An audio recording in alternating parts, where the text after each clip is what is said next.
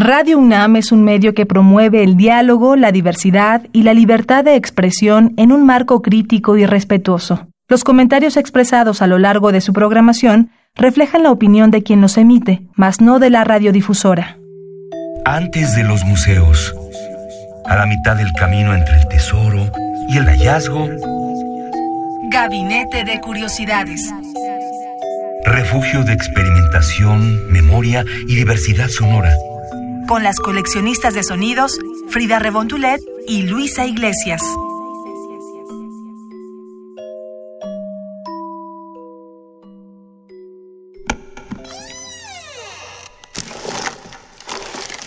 De archivo.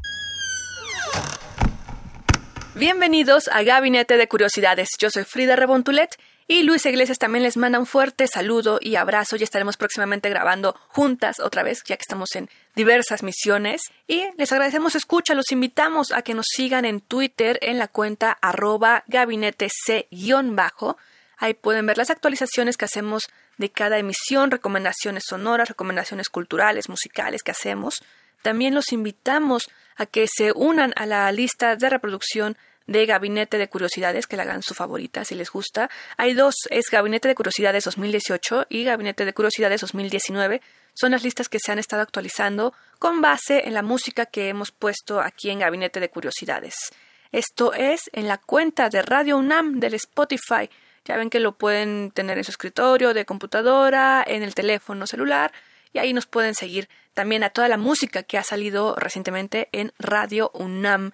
Así también los invitamos a que escuchen, descarguen y entren en este mundo sonoro de Gabinete de Curiosidades en el podcast, que es radiopodcast.unam.mx.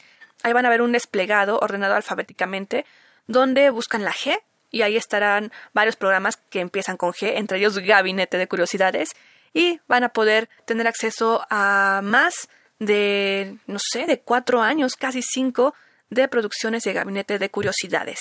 Así que síganos escribiendo en el Twitter arroba gabinete C-bajo para decirnos qué quieren escuchar, qué quieren eh, que descubramos juntos, qué recomendaciones nos dan para investigar y tener en este gabinete sonoro. Ya ven que tenemos varias etiquetas, desde los archivos antiguos, como los cantos de María Sabina, que alguna vez les presentamos aquí, también archivos musicales, música puede ser popular o poco conocida, pero que tiene una historia peculiar detrás de su construcción o de su creación y montaje. También tenemos la de etnografía sonora, que nos representa pues la diversidad cultural de sonidos que existen en el mundo, particularmente aquí en México, que son extraídos de nuestra Fonoteca Nacional y de diversas fonotecas que nos han permitido acceder a ellas.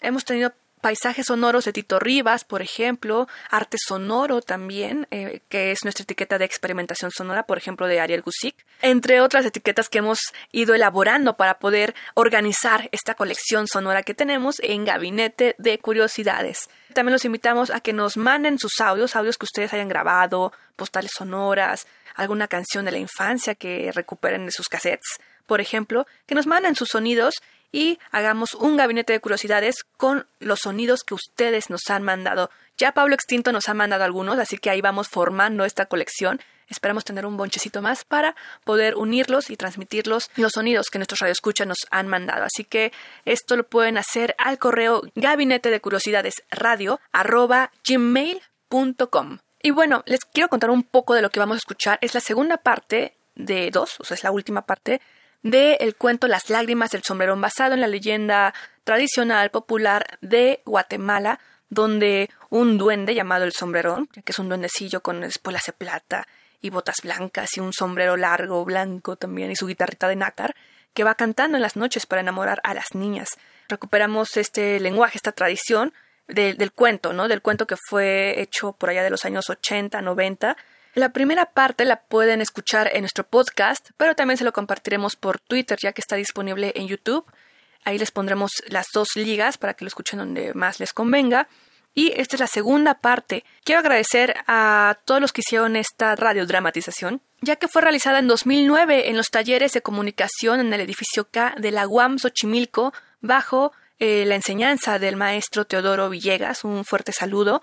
Y ahí la UAM Xochimilco, junto con su antiguo edificio K, pues ha sido la cuna de varios comunicólogos que hoy conocemos, que hoy están haciendo muchas cosas, haciendo periodismo, haciendo radio, haciendo cine, haciendo música, en todas las partes de la comunicación y también del medio artístico. Uno de nuestros directores también fue profesor de la UAM Xochimilco, ahí en comunicación, en el edificio K.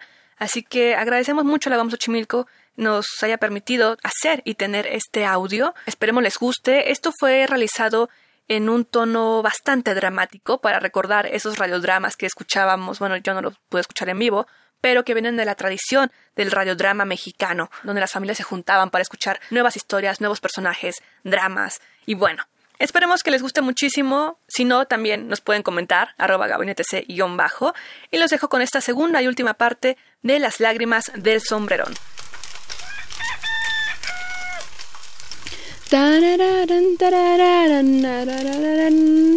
Ay, ay, ay, cuando voy detrás de vos. Buenos días, mija. buenos días, ama. ¿Por qué tan contenta? ¿No escucho ayer la música que había en la calle afuera de mi ventana? No, mija, no escuché nada. ¿Qué decía? Un hombre cantaba, ma. Era una canción rote bonita. ¿De veras no la escuchó? No, mija, de veras que no. Ay, pues ojalá que esta noche vuelva. No, mejor no, ama. Bueno, sí. Ándale ya, apúrese a las tortillas. Sí, ama. Como la noche anterior, el sombrerón fue a la ventana de Celina y comenzó a cantar esos versos que envolvieron la mente de la muchacha.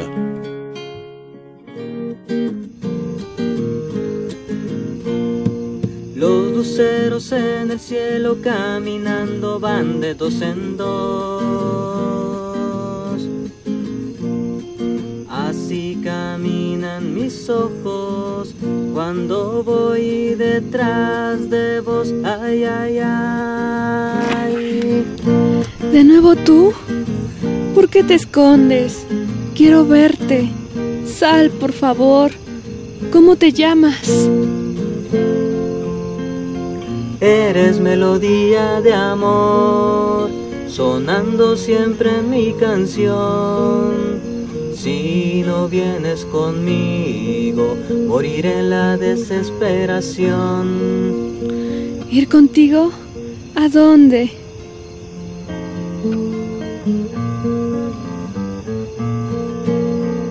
Solo necesito un beso para que tu corazón quede preso. Mi corazón su cárcel mi canción su delirio, mi corazón su cárcel, mi canción su delirio.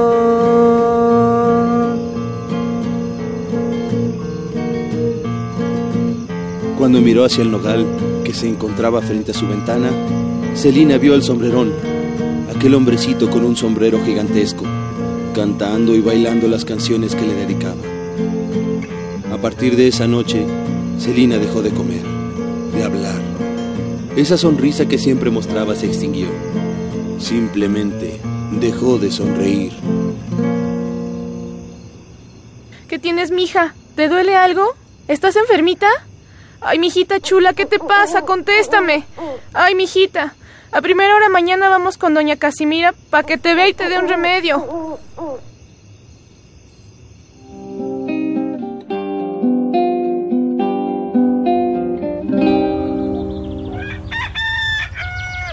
Buenos días, doña Casimira. Ay, vengo rete asustada. Mi Celina no quiere comer, ya ni habla, comadre. ¿Qué tendrá mi niña? Desde que escuchó esas canciones raras está toda ida. ¿No será que el sombrerón la enamoró, doña? Ay, no, no diga eso. Entonces, ¿qué es? Véala, parece muerta en vida. Ay, mija, hasta te blanqueaste del susto. ¿Qué te habrá pasado? Celina, habla, hija. Ya basta que me estés espantando tanto, mijita. Hay que llevarla con el padre Anselmo, doña. A lo mejor y el padrecito espanta ese espíritu malo que anda en el pueblo. Vamos, mija. Doña Casimira tiene razón. Quien quita y el curita te quita la tontez que tienes. Doña, ¿y si no se cura mi hija? Ay, Dios mío santo, no diga eso. Hay que rezar para que el padrecito Anselmo la alivie. Sí, sí, doña Casimira. Ándele, vámonos. Afiáncela bien, no vaya a ser que azote en la calle. Vente, mija. Agárrese de mi brazo.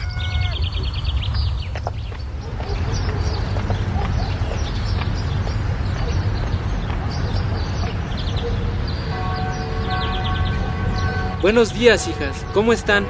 Mal, padrecito. Mi hija está como perdida. Véala, está retenida. ¿Qué le pasó, hija? Escuchó cantar al mentado sombrerón ese, padrecito. Dios mío, ya no puede regresar a tu casa, hija. Déjala aquí. Hay que alejarla de ese ente malvado. Yo cuidaré de ella. Sí, padre. Gracias. Ay, mijita. No quiero que te pase nada. Mientras esté aquí no le pasará nada. A la noche siguiente, el sombrerón fue a la ventana de Celina, pero no encontró a la niña. Se puso como loco y comenzó a buscarla por todo el pueblo.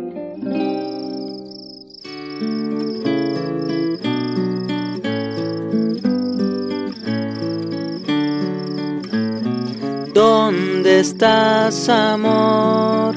Corazón de palo santo, porque has olvidado a quien te quiere tanto.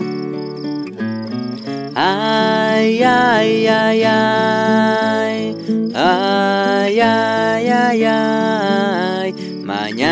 Cuando te vayas voy a salir al camino para llenar tu pañuelo de lágrimas y suspiros. Ay, ay, ay, ay.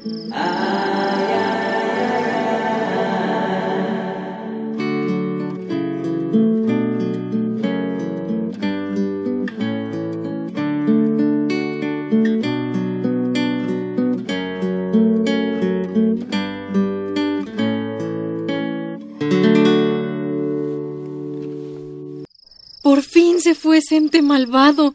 Ahora sí podemos estar tranquilos. Ya ve, doña, vaya por su hija a la iglesia. Sí, doña Casimira. Esta noche mi hija podrá dormir tranquila.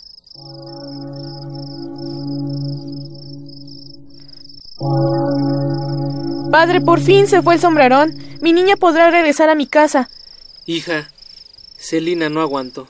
¿Qué cosa? Ave María Purísima. No aguantó, hija. No pudimos hacer nada. ¿Hacer qué, padre? ¿Qué pasa? Virgen del perpetuo socorro.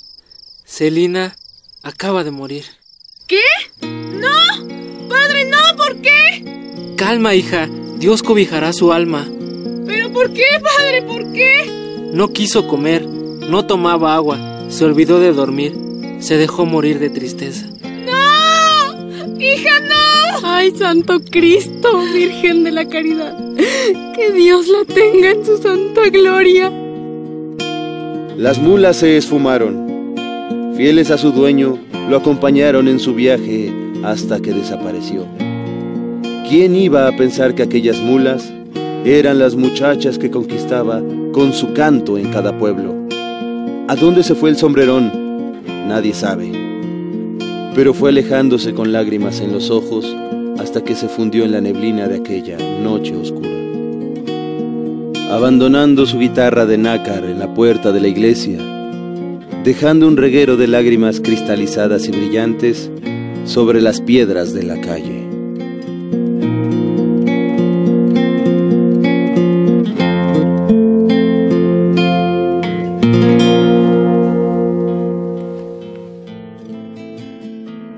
Escuchamos una dramatización basada en el cuento del escritor y profesor Luis Alfredo Arango.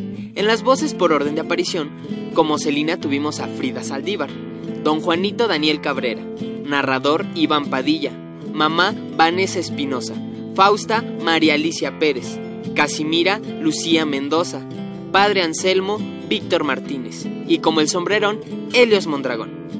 Como operador tuvimos a Víctor Martínez, musicalización Helios Mondragón, efectos Frida Saldívar y María Alicia Pérez, guion y adaptación Lucía Mendoza y Daniel Cabrera, dirección y producción Lucía Mendoza. Esta grabación fue recuperada de las grabaciones y producciones de los talleres de radio de la UAM Xochimilco en la licenciatura de Comunicación Social. Así que les agradecemos muchísimo a la UAM Xochimilco, a los que participaron en este cuento. Y esto fue Gabinete de Curiosidades. Nos escuchamos en la próxima emisión. Radio UNAM presentó Gabinete de Curiosidades. Refugio de experimentación, memoria y diversidad sonora. Dispara tu curiosidad en la próxima emisión.